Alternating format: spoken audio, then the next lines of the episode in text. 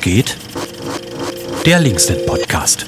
Es ist wieder Montag oder fast Montag, Montag der Herzen, nämlich Dienstag und wir haben eine neue Folge des Linksnet Podcasts. Was geht? Heißt der und wie angekündigt hat es geklappt und jetzt habe ich gar nicht gefragt, ob ich Jules, Jules oder wie Jules. ich das. Jules, jetzt, jetzt wahrscheinlich, ja. Jules war angefragt, sie hat ja gesagt, sie ist da und genau, guten Tag. Hey Grex, ich kann schon mal, das ist kein Ding, aber mein Pronomen korrigieren. Deswegen ist es auch Jules. Äh, kein Pronomen oder S. Ja. Oder auch sie ist in Ordnung, aber äh, vielleicht mache ich das mal geläufiger. Ja, es geht um einen Aufreger, ne? Ja, ich ja. Mich das, jetzt aufregen. Du kannst dich aufregen, du musst nicht, aber äh, wenn du die letzte Woche war ja ereignisreich. Vielleicht bietet es sich ja an, sich aufzuregen. Oh! Fuck! Ja, schon. Ich hatte so äh, mehrere Themen gesammelt, aber dann kam ähm, am Wochenende der Aufreger schlechthin. Ich war auf dem Hildegard Straßenfest äh, und dieses Fest ist vor zwei Jahren entstanden aufgrund von Polizeigewalt, die im Zuge einer Abschiebung äh, stattgefunden hat. Und, ähm, aber das Fest hat sich so ein bisschen in die Richtung entwickelt, also neben diesem Polizeigewaltthema, dass generell jetzt Abschiebungen fokussiert werden. Und dann gab es ein paar Redebeiträge und spontan einen auch von äh, der Pressesprecherin von Cancel LEG, von der Flughafenblockade. Und die hat erzählt, wie mit den Aktivistinnen verfahren wird, die gerade äh, zu dem Zeitpunkt in Gewahrsam waren. Und das hat mich ziemlich krass schockiert, weswegen ich auch nochmal zu der Polizeiwache davor bin am nächsten Tag, um mich zu informieren, ob die immer noch da drin sind. Ja, aber ich kann ja vielleicht auch ein bisschen mehr Kontext dazu geben jetzt. Aber das war so mein Aufreger schlechthin.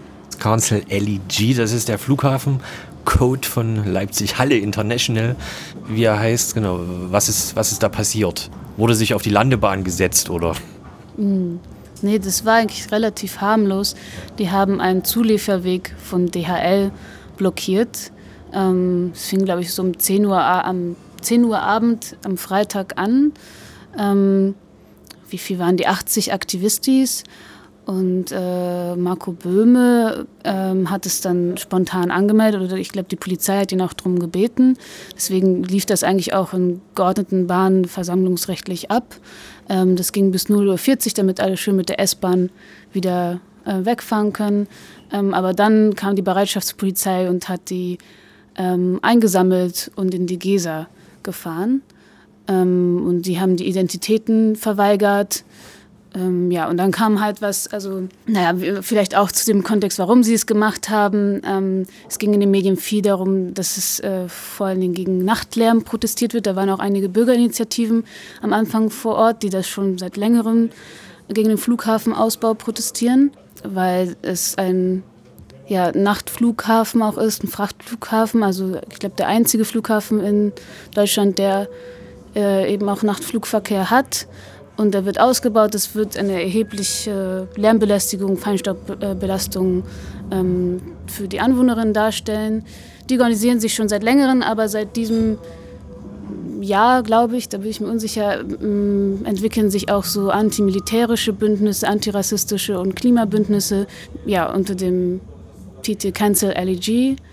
Das ist halt auch spannend, weil in dem Zuge auch das Klimacamp dann stattfinden wird Ende August, die halt all diese Initiativen zusammenbringen wird. Also diese Klimacamp-Veranstaltung. Und ja, aber in den Medien ging es vor allen Dingen darum, dass sie gegen Nachtlärm protestieren und es wurde, das wurde krass dramatisiert. Irgendwie hat DHL plötzlich beschlossen, eine zivilrechtliche Klage einzureichen mit 1,5 Millionen Schadensersatzforderungen, äh, was irgendwie den Aktivistis auch so ziemlich in die Hand spielt, weil das Ziel ist ja auch 1,5 Grad. Der Klimaaktivistis, es war also eindeutig an den Haaren herbeigezogen, diese Summe. Das wurde ja, die hatten ja gar keine Zeit, das zu berechnen oder so. Vor allen Dingen konnten sie auch einen weiteren Zulieferweg öffnen. Aber in den Medien hieß es dann teilweise, ja, es wurden auch Impfstofflieferungen blockiert ähm, dies, das. Jetzt hat DHL das im Nachhinein auch zurückgenommen, dass da nichts an dahingehend da war. Aber auch Piloten konnten nicht zu ihren Flugzeugen kommen, was also ja, das, das war mal wieder so ein äh, spaßiges Ding mit der Polizei Leipzig. Ne? Die Polizei Leipzig hat quasi zuerst behauptet, es gab also Impfstoff, äh, ähm, Impfstofftransporte in den LKWs, die da äh, warteten und dann hat DRL gesagt, ja, nee, doch nicht. Und das so über die Jahre passieren immer wieder gerade in Leipzig solche Polizeisachen, dass irgendwas gemeldet wird und dann im Nachhinein, ähm, ja, nee, war vielleicht doch nicht ganz so, aber dummerweise ist das ja leider nie die Nachricht, die dann hängen bleibt. Also die, Korrig die Korrigierung, die Berichtigung, äh, ja, sondern eben das Erste. Das war ja auch dieses Mal ganz sicher wieder so. Ich finde es auch cool, dass die Pilotinnen, wenn die dann mit im Taxi davor sitzen, dass sie da nicht aussteigen können und den, den Rest bis zum Terminal laufen, sondern gefangen sind im Taxi. Ne? Das ist äh ja und was, äh, was dann halt, also was mich so krass aufgeregt hat, ist ähm, die Zusammensetzung dieses Protests.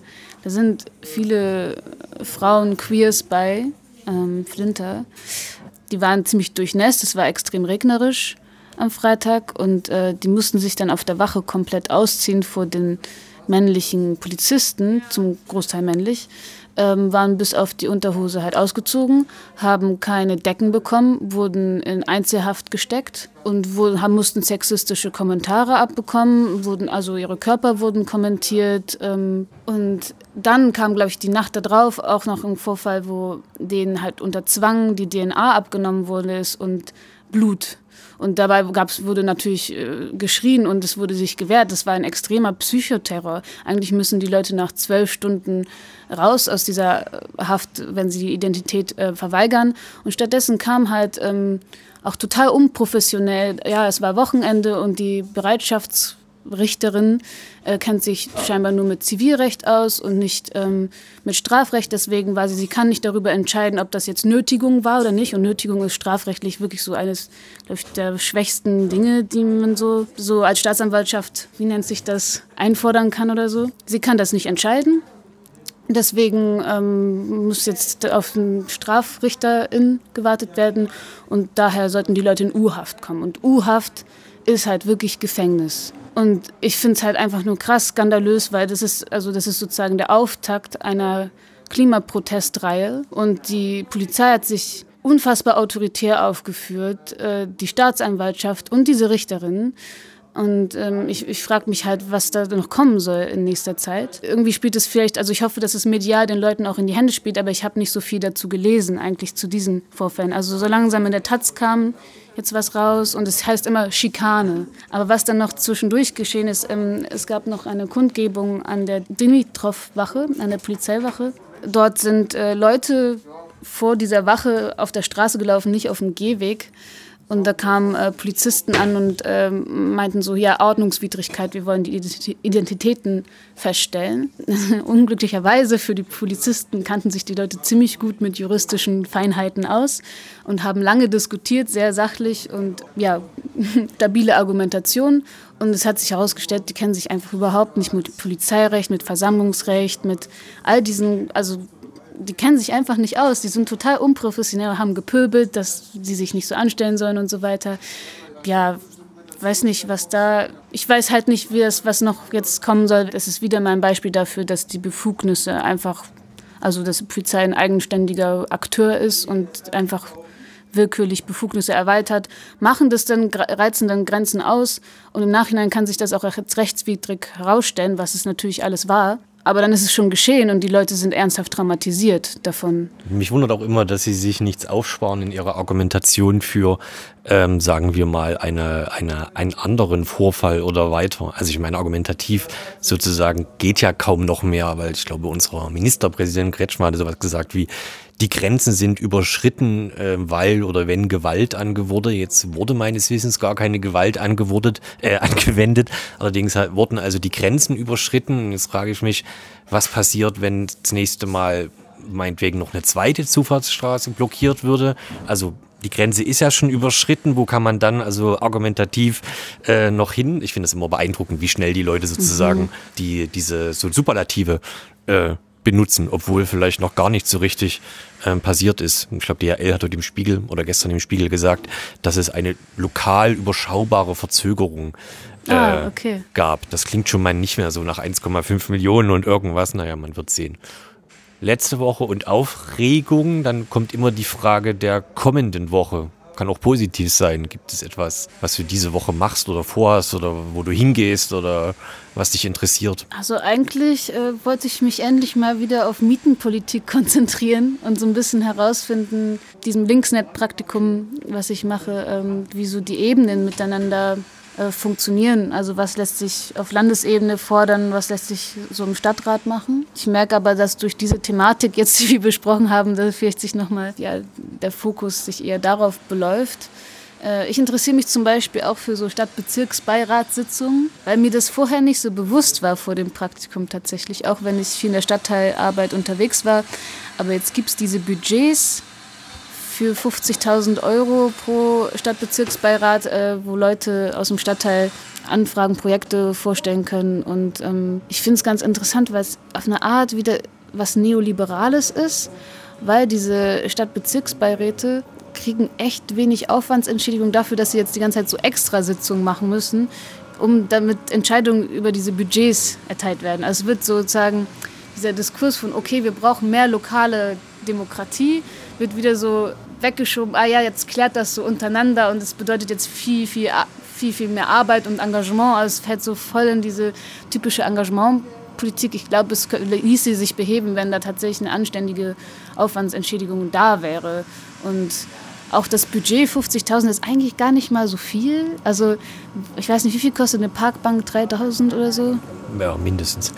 Ja, ähm, also spannend. Es gibt jetzt also in den Orten, in den Stadtteilen, wo es ein Quartiersmanagement gibt, diesen Verfügungsfonds und halt diese 50.000 Euro. Ich finde es halt interessant, wie sozusagen lokale Demokratie mit so finanziellen Ressourcen gestärkt wird. Und ja, darüber möchte ich, glaube ich, mehr erfahren, um vielleicht auch nach dem Praktikum so ein bisschen nützliche Skills mitzunehmen. Genau, wir sitzen gerade im Interim und äh, während hinter uns die Straße aufgebrochen und gestemmt wird, kommen wir passenderweise zum Schluss. Und du hast noch die Ehre oder die Aufgabe, wie du möchtest, für die nächste Woche jemanden auszusuchen, vorzuschlagen, zu nominieren. Es gab schon verschiedene Werben dafür. Wie ich jetzt nominiere für die neue Staffel? Wahrscheinlich. Wir sind, äh, wir sind mit uns übereingekommen, dass es wahrscheinlich eine neue Staffel gerade beginnt. Wir hoffen, das stimmt. Äh, ja, weil es gerade thematisch passt und Marco heiß begehrt ist, möchte ich gerne mit Marco sprechen. Das wird er vermutlich hören. Wenn du es hörst, schick eine SMS oder einen anderen Nachweis des Hörens. In diesem Sinne, bis nächste Woche.